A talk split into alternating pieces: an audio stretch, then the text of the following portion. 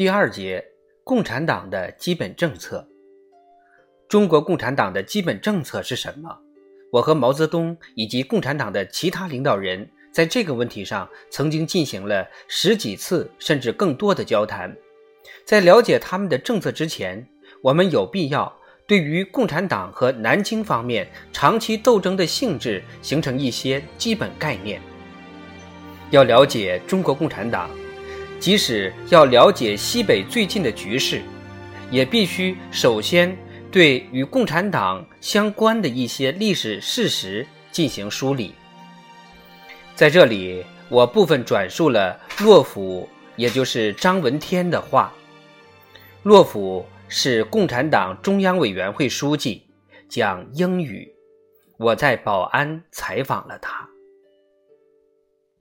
中国共产党成立于一九二一年，之后迅速发展。一九二三年，与国民党的孙中山建立了两党联盟。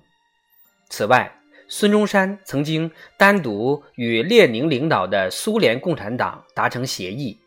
根据协议，苏联共产党向孙中山提供物质和政治上的援助。当时，国民党和共产党都没有掌握政权。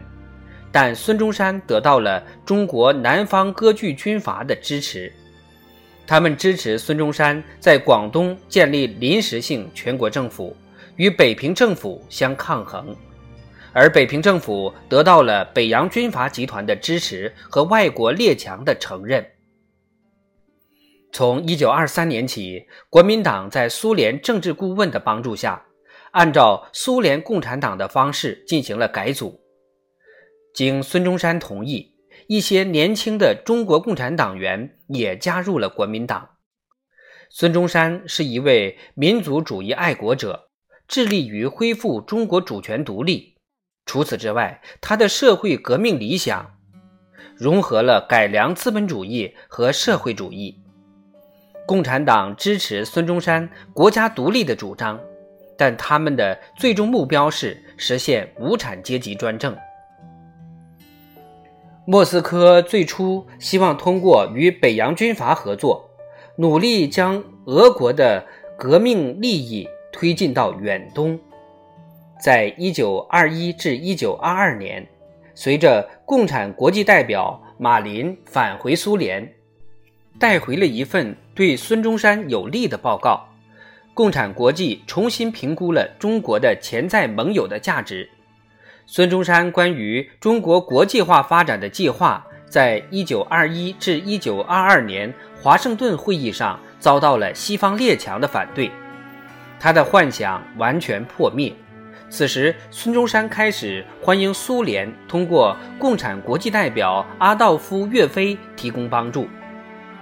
随着孙中山和岳飞达成协议，对苏政策开始彻底转向。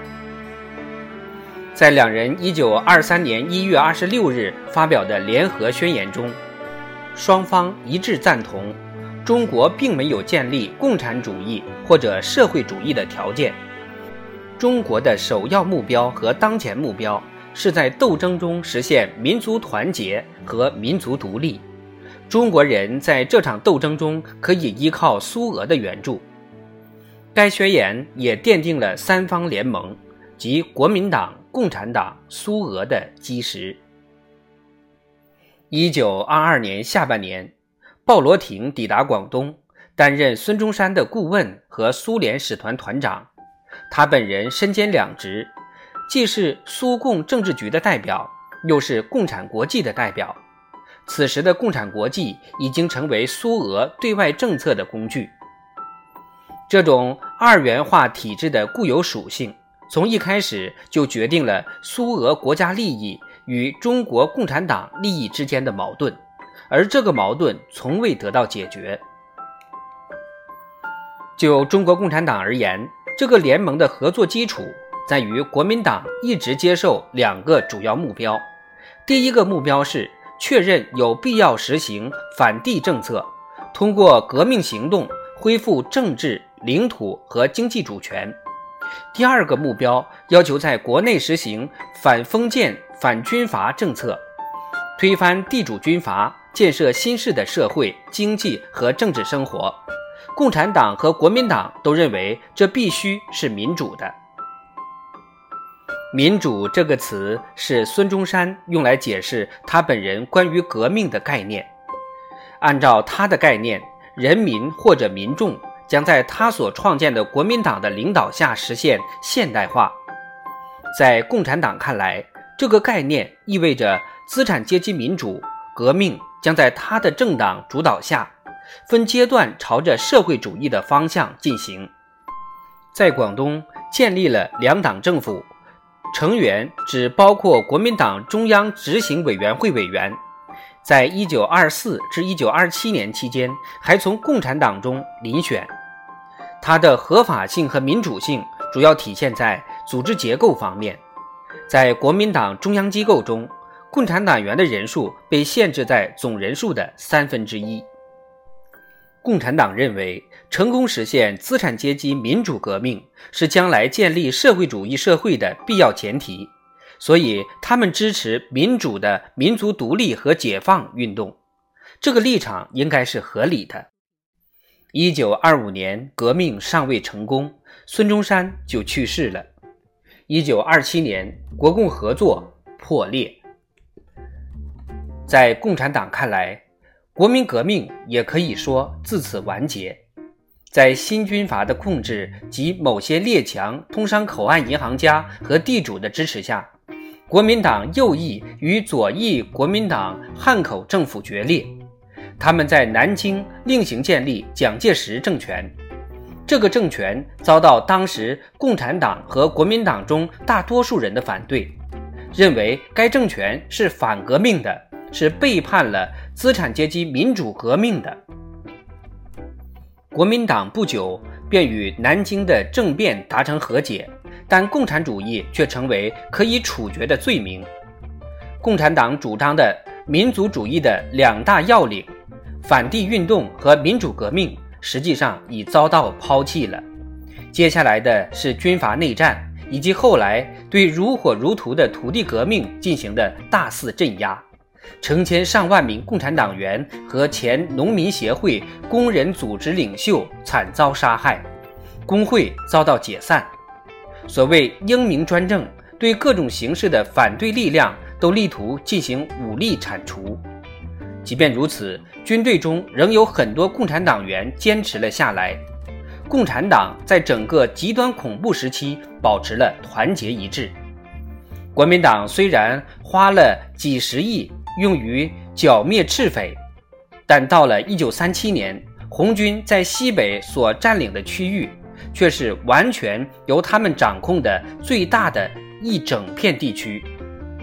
虽然这个地区人烟稀少，当然，共产党相信他们的观点在一九二七年以来的十年历史中已经得到了充分证明。他们认为，如果对外不执行反帝国主义政策，对内不开展土地革命，就无法实现中国的民族独立和民主政治。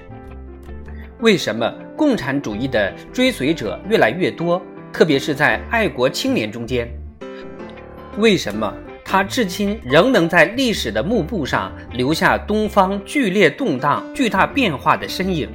要理解这些问题。我们就必须关注他的主要观点。那么这些观点是什么？首先，共产党方面声称，自从南京分裂、削弱了革命的有生力量以来，中国的形势不断恶化，一次又一次的妥协。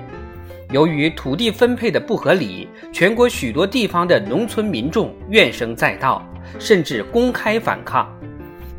农村普遍存在的贫困状况日益严重。中国现在虽然也新修了公路，配备了一支精锐的航空飞行队和蒋介石提倡的新生活运动，但天灾人祸的消息不断，这在中国已经是习以为常的事了。例如，甚至当我撰写本篇时，报上就刊载着从中国中部和西部地区传来的这样令人惊骇的消息：豫皖陕甘川黔各省灾情，续有所闻。全国现已遭逢许多年来最严重之灾馑，而千万人已归死亡。据最近川灾救济委员会之调查，该省灾区中现有灾民三千万人，树皮白泥已为罗绝一空。据传，陕西现有避灾灾民四十余万，甘肃一百万人，河南约七百万人，贵州约三百万人。贵州灾况广及六十区，中央社认为是百年最严重之灾馑。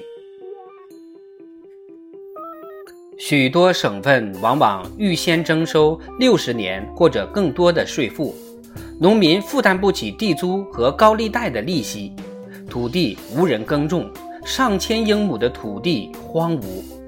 四川便是这样的情形。我这六年来搜集的材料中。有材料表明，其他许多省份也存在着同样的悲惨状况。资料显示，这种灾荒的发生频率并没有降低。在农民大众迅速走向破产的同时，随着农民的全面衰落，土地和财富日益集中到少数地主和拥有土地的高利贷者手中。据报道称，里兹罗斯爵士。曾经说过，中国没有中产阶级，有的只是赤贫和巨富。苛捐杂税、谷物缴租制度以及社会、政治和经济关系的整个传统制度，这一传统制度被卡尔·古斯特·魏特夫博士称为亚洲生产方式，使得没有土地的农民经常负债累累，没有积蓄，无力应对旱灾。饥荒和洪涝这样的天灾人祸。一九二六年，毛泽东时任国民党农民运动委员会书记，负责汇总二十一省的土地统计数据。据他说，根据这次调查，人口占全部农村人口总数约百分之十的在乡地主、富农、官吏，在外地主和高利贷者，却占有中国百分之七十以上的可耕土地。中农占有可耕地的百分之十五，而占农村人口百分之六十五以上的贫农、佃农和雇农，却只占有全部可耕地的百分之十至百分之十五。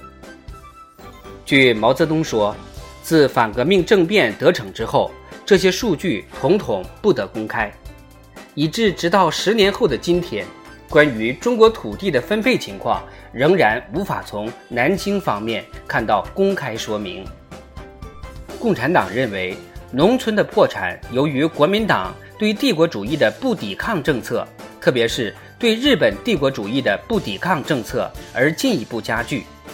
由于南京方面对日本采取不抵抗政策，中国五分之一的领土、百分之四十以上的铁路路线、百分之八十五的未耕地、大部分。煤矿百分之八十的铁矿，百分之三十七的优质林地，以及大约百分之四十的出口贸易落到了日本侵略者的手中。日本目前还把持了中国剩余地区百分之七十五以上的锡铁和铁矿企业，以及一半以上的纺织业。日本通过对东三省的侵占，从中国获得了最佳市场和最便捷的原材料来源。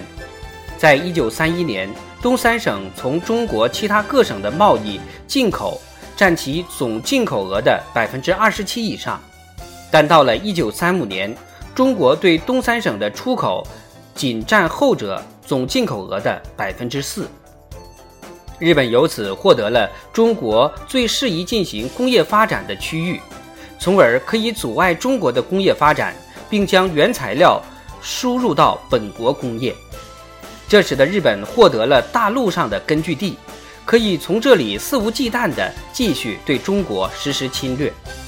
许多人认为，即使中国其余地区不再遭受侵略，之前任何改革带来的积极作用都显得毫无意义了。而这些改革，南京方面本还可以吹嘘一下的，那么南京方面进行了九年的反共战争，取得了怎样的成果？最近，西北当局在反第六次反共清剿行动中的声明中，对这些情况进行了总结。声明称，第一次清剿行动期间，东北落入日本人之手；第二次清剿行动期间，上海遭到侵略；第三次清剿行动期间，热河被放弃；第四次清剿行动期间，冀东丢失；而在第五次肃清残匪行动中，冀察两省的主权受到严重侵害。当然，只要共产党继续致力于通过武力斗争推翻政府，南京方面就不会停止内战。但是，早在1932年4月，中华苏维埃共和国就宣布对日作战，并提出联合所有抗日力量。1933年1月，苏维埃共和国又提出团结所有武装力量，建立全国的抗日统一战线。不过，苏维埃共和国。并未提出向蒋介石妥协。到了一九三六年年中，共产党已经从根本上改变了立场。为了寻求建立广泛的民族统一战线，他们将国民党甚至蒋介石也包含进来。如今，中国共产党承诺，只要国民党中央政府同意建立民主的代议制政府，对日抗战，还政于民，保障民众的公民权利。红军和苏区可交由国民党中央政府管辖。换言之，只要国民党回归反帝反封建的资产阶级民族主义纲领，共产党就准备同他们再度联姻。对于这两个基本目标，他们认识到，争取民族独立的斗争是最为根本的斗争，甚至为此不惜调整围绕土地问题展开的国内斗争，而阶级矛盾。也不得不服从于外部矛盾的顺利解决。如果不能顺利解决外部矛盾，阶级矛盾也无法得到满意的解决。先将毛泽东在我进行采访时的讲话引录几段，如下：今天，抵抗日本帝国主义的斗争成为中国人民的根本矛盾。我们苏维埃的政策取决于这一根本矛盾。日本军阀妄想征服全中国，把中国人民沦为他们殖民地的奴隶，反抗日本侵略，反抗日本经济和军事侵占，这些是分析苏维埃政策时必须牢记的主要任务。帝国主义不仅是中国的敌人，同时也是全世界所有爱好和平的人民的敌人。特别是那些在太平洋有利益的国家，美、英、法和苏联人民的敌人。日本的大陆政策和海上政策，不仅是针对中国，也是针对那些国家的。我们希望外国列强做什么？我们希望友好国家至少不要帮助日本帝国主义，而是采取中立立场。我们希望他们能够为中国抵抗侵略和占领提供积极帮助。在使用“帝国主义”这个词的时候，共产党将侵略中国的日本和当前与中国友好的、互不侵犯的民主资本主义国家进行了明显区分。对此，毛泽东解释道：“关于总的帝国主义问题，我们注意到，在各个大国中。”有的表示不参加一场新的世界大战，也有许多对于日本占领中国不打算袖手旁观，例如美、英、法、荷兰和比利时等国。此外，还有一些长期面临强国侵略威胁的国家，如暹罗、菲律宾、中美洲国家、加拿大、印度、澳大利亚、和属东印度等这些国家。多多少少都受到日本的威胁，我们把他们当作朋友，并希望与他们建立合作。因此，除了日本和那些帮助日本帝国主义的国家之外，上述范围内的所有国家可以结成一个反战争、反侵略、反法西斯的世界联盟。过去，南京方面曾从美英和其他国家接受了大量援助。而这些资金和供应物资大部分转移到内战战场。南京方面每杀害一名红军战士，就等于杀害了许多农民和工人。